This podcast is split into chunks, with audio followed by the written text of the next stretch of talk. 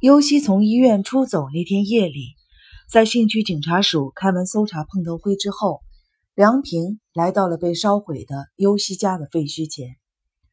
小路入口处站着一个穿制服的警察，梁平掏出证件给他看过之后，走了进去。夜空下，黑乎乎的骨架依旧耸立着，丝毫看不到有人在里生活过的痕迹。看着这片废墟，简直不敢相信尤西的家。曾经建筑在这么小的一块地皮上。第二天，梁平依旧按照上边的搜查计划，继续在多摩川搜查可疑的物品。他想去找尤心，可是作为一名警察，他不可能离开搜查现场，而且也不知道去哪里找。中午吃饭的时候，他看见有便衣警察在多摩营医院前边盯梢。这天晚上的搜查碰头会之前。伊岛对着梁平的耳朵说了句什么，苦涩的汇报，干部的呵斥，碰头会还是老一套。碰头会结束之后，梁平从兴区警察署出来，站在了第二京滨路旁一个加油站前。虽然已经接近深夜，公路上依旧车水马龙，气温没怎么下降，一点风都没有，让人觉得憋得慌。十五分钟以后。一辆黑色小轿车停在梁平的身边，从车牌可以看出是一辆私家用车。车后门开了，后座上坐着股长九保木。九保木用眼睛命令梁平上车。梁平刚钻进车里，车就开动了。开车的是伊岛。他们没说到哪儿去，梁平也没硬问。黑色小轿车顺着第二京滨路往北开了一段。拐进了府中街道，又一直走了一会儿，就到了武藏小山车站。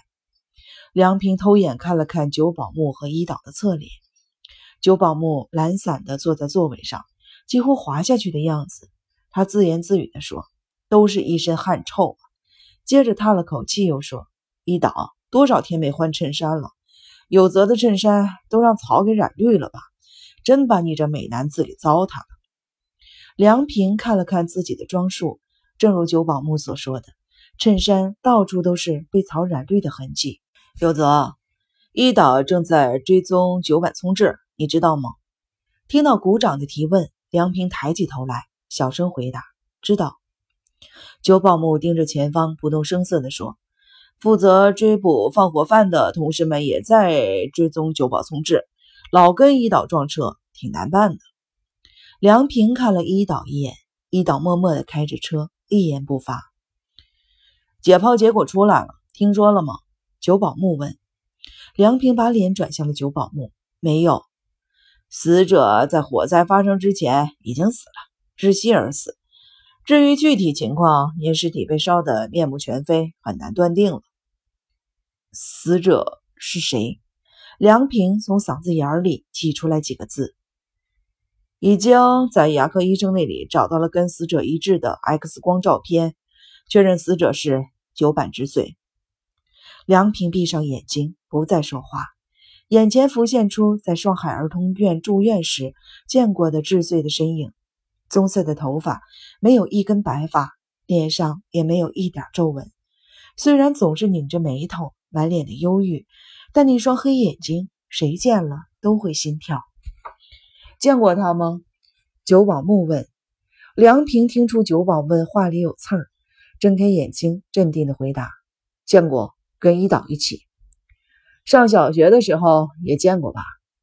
梁平摇摇头：“没有。虽然有一段时间跟他女儿是同班同学，跟一岛一起见到他，那还是第一次。”梁平说的非常自然。的确，最近见过的智穗跟以前的智穗。完全是两个人。过去见过九坂聪治没有？